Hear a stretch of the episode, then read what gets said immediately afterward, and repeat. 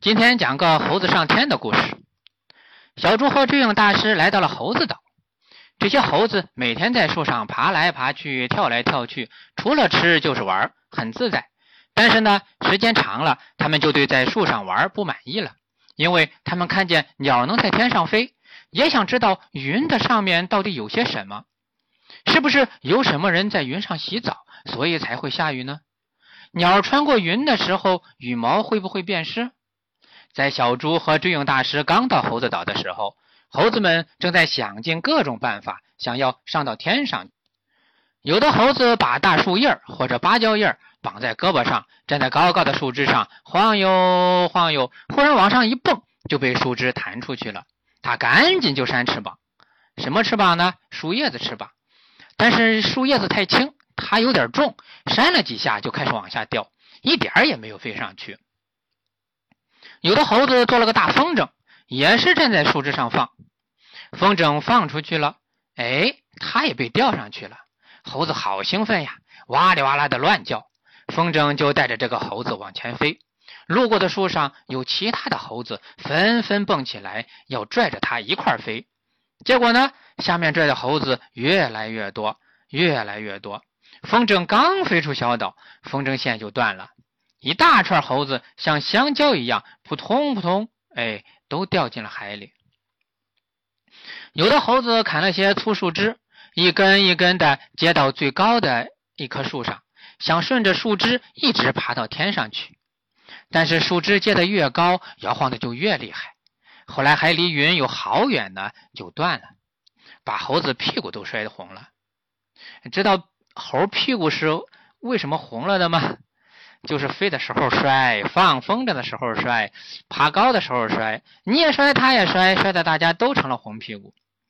后来有的猴子说：“哎，只把一棵树接高不行，要接就接个梯子，那样才能爬上天去。”他们就往挨在一块的两棵大树上接树枝，一边往高里接，一边在两棵树的中间绑短树枝，哎，横着绑啊，渐渐就做成了个很高的梯子。他们还给这个梯子取了个名字，叫云梯，因为他们想把梯子搭到云上。可是梯子也没做多高就倒了，他们又摔了一次屁股，哎，屁股就更红了。有的猴子出主意说，三角形最稳定，咱们搭个三角形的梯子怎么样？于是呢，就找了三棵大树，把每棵大树都往高里接，越接越高，越接越高，眼看就快倒了。赶紧把接出来的树枝靠在一块儿，哎，三三棵树，哎，接了三棵很高的树枝，把它们合一块绑起来。然后呢，他们就发现，他们造出来一座空心的树塔，哎，非常非常高的树塔。在这座塔顶又接出来一根长长的树枝，就再也没办法往高里接了。再接呢，就又倒了。他们本来想通过这座塔上天呢。所以给这座塔起了个名字，叫什么呢？叫通天塔。可是他们最后也没能上到天上去。后来有一天刮风下雨，打雷闪电，这座塔就变成了避雷针，被闪电给击毁了。有一段时间，他们给塔上铺了好多树叶子，这座塔就变成了一座高高的凉亭。他们还能在亭子下面乘凉啊，玩啊。可是塔被击毁以后，就什么也没了。追影大师看了他们的努力，说：“你们要想上天，只有一个办法，就是做个飞行器，飞机呀，或者热气球都可以。”猴子们问：“什么是飞行器？什么是飞机？什么是热气球？”追影大师说：“飞机和热气球都是飞行器啦。”飞机像鸟，但是比鸟大，有时候还有嗡嗡的声音，有时候还会喷白烟，有的背上还有根东西，一圈一圈的转，那是直升飞机。热气球就是个巨大的气球，它下面吊了个筐，筐里可以坐人。猴子们说：“那我们都见过呀，可是怎么造呢？”追影大师说。你们也造不了，还是买一个吧。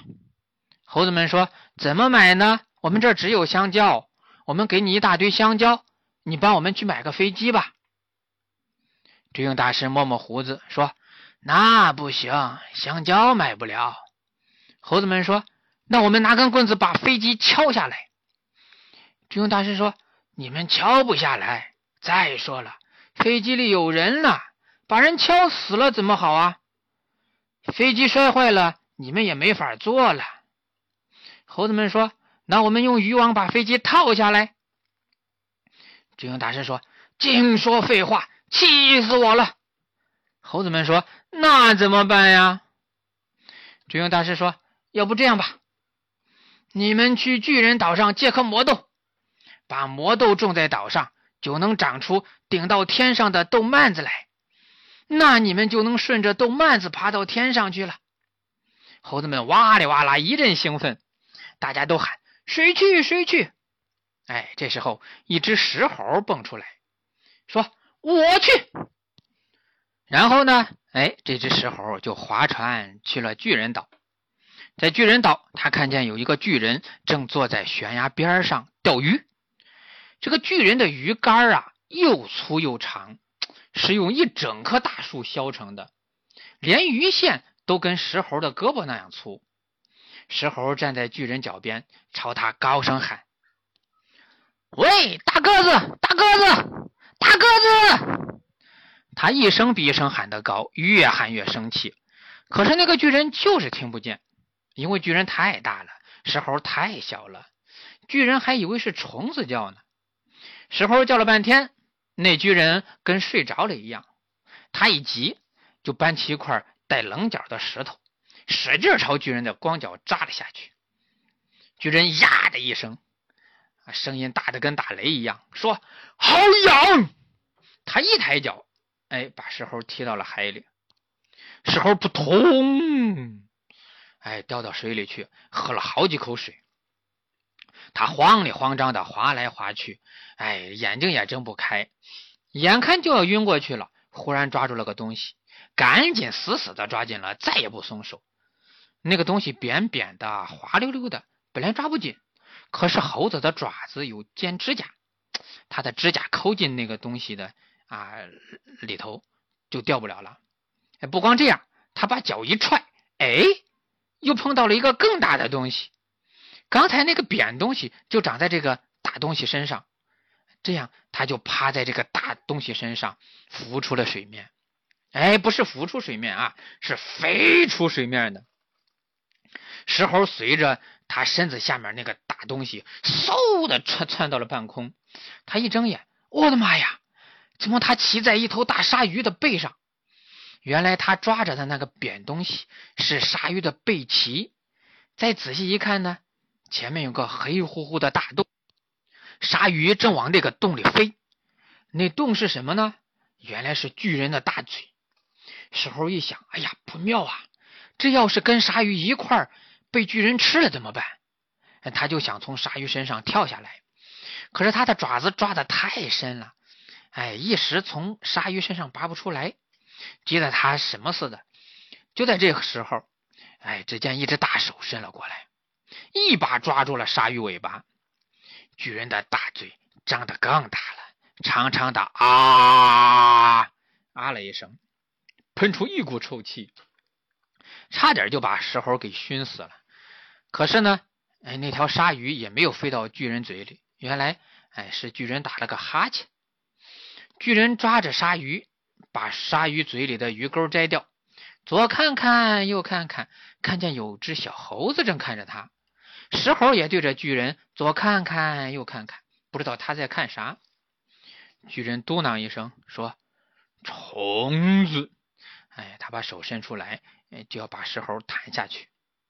石猴赶紧往边上一躲，叫道：“大个子，大个子，我是来找你借魔豆的。”巨人这回听清楚了，仔仔细细看看石猴，说：“虫子怎么也会说话？”石猴说：“我不是虫子，我是猴子。”巨人说：“哦，小猴，你怎么这个样子？你怎么是从海里钻出来的？”石猴说：“是你把我踢到海里去的，我的毛湿了，当然就成了这个丑样子了。”巨人说：“太好了，我最爱吃小猴了。回去刷点酱，和鲨鱼一块烤着吃。哎，说完呢，他就把石猴捏到手里，然后巨人就把鲨鱼和石猴一块带回家里，把他们关起来，准备第二天早上吃。现在呢，因为天黑了，他就先去睡觉。巨人在睡觉之前，把鲨鱼放进了一个巨大的木桶。哎，把石猴放进了一朵巨大的花里。那个木桶是用一整节巨树削出来的，连个缝都没有。巨人舀了桶海水，把鲨鱼放到了里面。哎，关石猴的那朵那朵花呢，长得就像是一个巨大的花瓶，大肚子，窄脖子，开着喇叭口。巨人把石猴放进去，就把花脖子用草给扎住了。石猴在里面被花的香味熏得都快晕过去了，一路上晃悠晃悠，到了家里，巨人把鲨鱼和石猴都放到了厨房。巨人的家在一个山洞里，这个山洞下面有条河，河水流得哗哗的。巨人吃饭在这条河上面，方便也在这条河上面。嗯，那条河把他吃剩和排泄的东西就全都带走了。巨人先吃了一头羊，然后就去睡觉了。石猴听到没了他的动静，只剩下河水在山洞下面流淌，就开始想办法逃命。哎，石石猴的爪子很厉害，是不是？这一点他自己也很清楚。他觉得呢，遇到困难一定不能生气，不能沮丧，不能发脾气，那一点用也没有。最好的态度是什么呢？就是想办法。重要的是说三遍啊！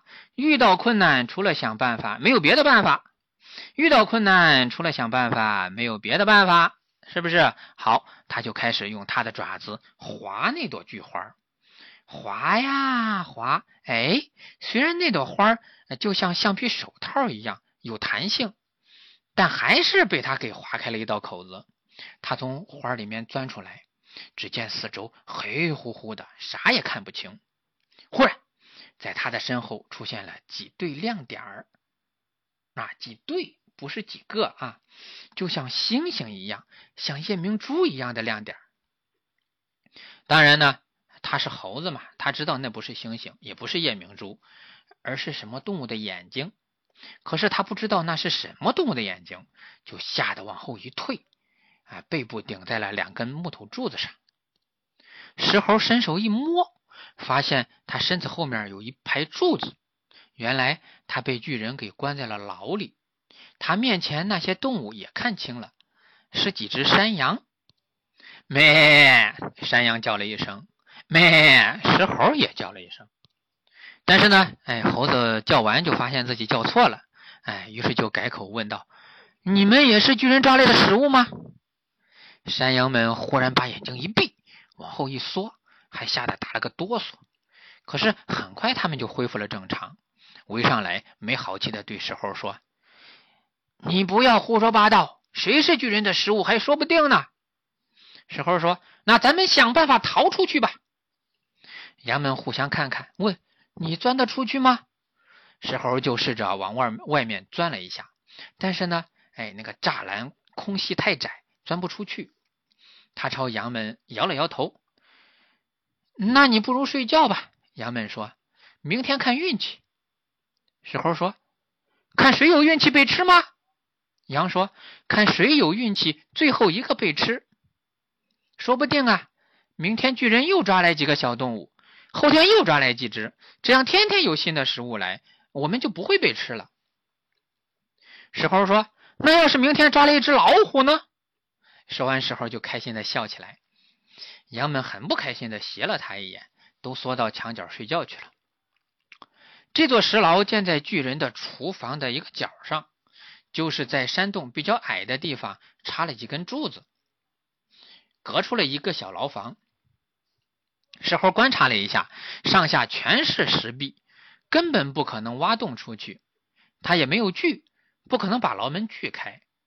他的爪子呢也不够坚硬，更不可能把那个。木头柱子抠断，那怎么办呢？正当他愁眉不展的时候，忽然听到“哗”的一声，他的目光马上就被吸引了过去。是什么声音呢？哎，那动静是从一只巨大的木桶里发出来的。木桶，想到啥了？对，就是跟石猴一块被抓进来的那条鲨鱼。石猴灵机一动，捡了几块石头，咚的一声，往石桶里，往那个木桶里扔了一块。他为什么要扔石头呢？当然不是为了好玩了。他扔了一块又一块，哎，鲨鱼就不高兴了，在木桶里游来游去，越游越快。忽然，他愤怒的跳出了桶，像巨大的炸弹一样朝石猴飞过来了。石猴往旁边一躲，鲨鱼的大嘴一合，就把牢门上的木头柱子给咬断了好几根。哎，他还左右摇摆，把牢门撞了个稀巴烂。鲨鱼跳出来的时候，带出来好多水，溅了一地，也溅到了石猴和那些羊的身上。羊们一惊，全都站起来了，惊恐的看看着这头大鲨鱼。啊，大鲨鱼扑腾扑腾的要咬人，吓得他们到处乱窜，全都跑出了牢房。哎，等他们跑出了厨房了，才回过神来。咦，我们逃出来了！石猴看见羊们在发呆，就朝他们喊：“喂，你们还不快走！别让巨人听见动静，又把你们抓起来！”羊们就战战兢兢的跑出了山洞。可是又有一只山羊跑了回来，对石猴说：“你怎么还不逃走呢？”石猴说：“我还有任务，我得问巨人借一颗魔豆。”羊说：“你不怕他吃了你吗？”石猴说：“可是我真的很需要一颗魔豆。”羊说：“那你去偷啊！”石猴说：“那不行，我要是偷了，巨人找到猴岛，猴子们就全遭殃了。”羊说：“那你打算怎么办？”石猴说：“我跟他好好说说。”羊说：“那我留下来陪你吧，我想看看你怎么跟他说。”羊就留了下来。鲨鱼还在石牢里气急败坏的蹦，那些木头柱子。有断头啊，木头断了，他那个断头把鲨鱼的身上就扎破了，流了好多血，把鲨鱼疼得嗷嗷直叫。啊，石猴跑过来说：“老沙，你别蹦了，哎，咱两个患难与共，你救了我出来，我不能扔下你不管。你先歇会儿，我给你把木头桩子清理干净，你再出来。”鲨鱼说：“你快点，要不老子要渴死了。”石猴在厨房找到一把刀，把断木头全给砍干净了，把路就给清理呃干净了。鲨鱼扭呀扭呀，就从石牢里你又爬出来了。哎，石猴还拿了根绳子绑在石桶绑绑在那个水桶的提手上，把另另一头给鲨鱼咬住。鲨鱼一拽，桶里的水就全倒了出来，流了一地。鲨鱼就顺着这个水流滑到了通往地下河的洞口，然后他跟石猴说了一声“谢谢你，再见”，就从洞口跳下去了。然后呢，鲨鱼就顺着地下河又游到了海里，而石猴和那只山羊还是坐在牢里。他们为什么不走呢？啊，他们要等到天亮，等着巨人来。其实要想拿到魔豆，最容易的办法就是偷了，是不是？巨人是一个很残忍的家伙，老是吃小动物，偷他个魔豆也没啥。可是石猴想到了这样做的后果，就是不能因此导致巨人到猴子岛上去报复，害了别的猴子就不好了。当然，他们也可以躲到天上去，因为有了魔豆了嘛。但是他们也不能老在天上待着不下来呀。猴子岛上有吃的有玩的，可是天上啥也没有，几天就饿死了、渴死了、无聊死了，是不是？偶尔上去玩玩还可以。再说了，要是巨人把豆蔓子砍断了怎么办呢？是不是？那怎么才能让巨人乖乖的把魔豆交出来呢？山羊坐在石猴身边，一遍一遍的问石猴这个问题。当然了，石猴也在想这个问题。而且他知道，绝不能就这么干等着。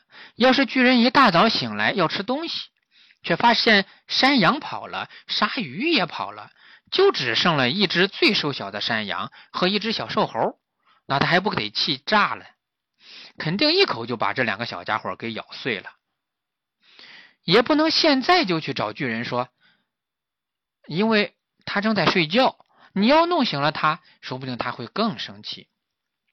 那怎么办呢？正在犯愁的时候，石猴肚子里咕噜一声，原来他还没有吃晚饭，饿了。他灵机一动，跳起来说：“我去给巨人做饭。”然后他就在厨房找了起来，找来找去，在印子里找到一堆土豆，他就用巨人的大锅给他煮起土豆来。你是要把自己留下来给巨人当仆人，拿自己换一颗魔豆吗？山羊问。石猴说：“我只卖本领，不卖身。”这个石猴呢，在猴岛上观察过人类怎么做饭，因为好多人都去猴岛上野营啊、野餐呐。石猴很聪明，一看就会。人类见他可爱，还邀请他吃过他们的饭，所以石猴知道怎么把饭做好吃。所以说啊，艺高不压身嘛，是不是？多学点本领是很有用的，说不定什么时候就用上了。石猴煮啊煮啊，一边还偷偷跑出山洞，去附近采了些鲜花啊、蘑菇啊、香草啊，回来放到锅里一块煮，增加土豆的香味儿。出山洞的时候，他看见巨人在卧室里睡着，呼噜打的跟雷一样响。这就是鲨鱼在厨房折腾的时候，他没听见的原因嘛？他打呼噜打的太响了。煮到半夜，山洞里满是香味儿。巨人咂巴咂巴嘴，醒了。一醒来，他就直接朝厨房跑了过来。什么味道？你们在干嘛？巨人说。看见他的牢房被弄坏了，巨人气得大叫：“山羊呢？我的山羊都跑哪儿去了？”再一看，鲨鱼桶也倒了，就更加生气了。鲨鱼呢？我的小鱼儿跑哪儿去了？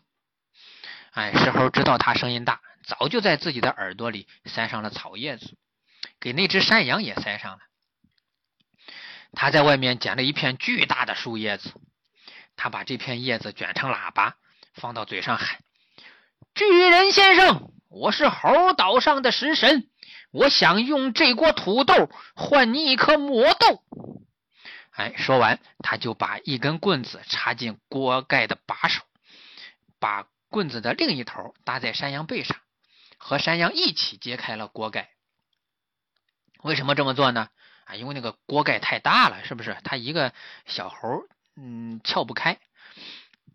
锅盖一揭开，土豆的香味轰的就随着那个水汽喷了出来。馋的巨人流了一大滩口水，巨人二话不说，捞起土豆就吃，把他的手烫得嘿呦嘿呦的乱叫。吃完以后，巨人坐在地上，打着饱嗝，摸着肚皮，对石猴说：“真香啊，真香！你是食神？”石猴说：“是呀，我是最会做饭的猴子，我叫石猴。”巨人说：“真好，真好。”怪不得你叫石猴。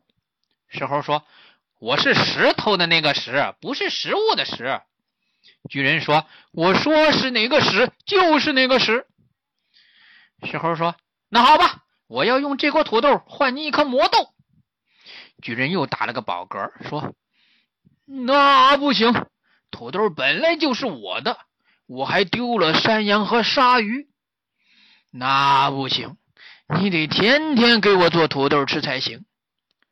山羊在旁边说：“怎么样？你是要给他做仆人了吧？”石猴说：“天天做不行，十天。”巨人说：“一年。”石猴说：“一个月。”巨人说：“半年。”石猴说：“成交，就只给你做半年。”哎，就这样，石猴就拿到了一颗魔豆。然后他从腰里抽出一只用蜡封口的信号弹。为什么要用蜡封口呢？怕湿了点不着嘛，是吧？他到了洞外，把跟炮仗长得差不多的信号弹点着，信号弹就嗖的飞到了天上，砰的一声炸开了，变成了一只猴子的样子。不一会儿，小猪和智勇大师就看见信号弹跑了过来。原来他俩早就到了巨人岛，一直在等着接应石猴呢。巨人看见小猪和追影大师脚不沾地的飞了过来，很吃惊，说：“你们真是好本事啊！”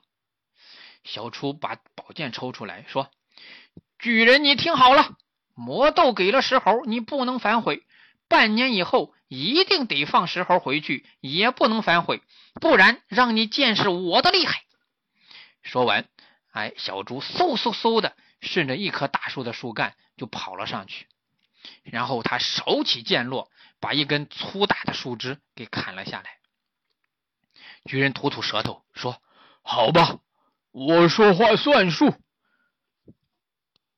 不然你就把我的脑袋砍了。”哎，就这样，石猴拿到了巨人的魔豆，交给小猪带回了猴子岛。猴子们就把魔豆种到地里，长出了参天大豆蔓。他们就顺着豆蔓爬到了天上，爬到了云上。哎，看见下面的山呀、岛呀都那么小，他们的心胸就变得非常开阔。这些猴子常常跟鸟玩哎，后来他们自己也长出了翅膀。就不需要豆蔓也能飞到天上了。半年以后，石猴回来了，大家非常感激他。为了纪念石猴的功劳，他们就把石猴，哎，他不是，他们就叫他石猴或者石神。哎，这两个名字一直流传了几千年。哎，是食物的那个食，不再是石头的石了。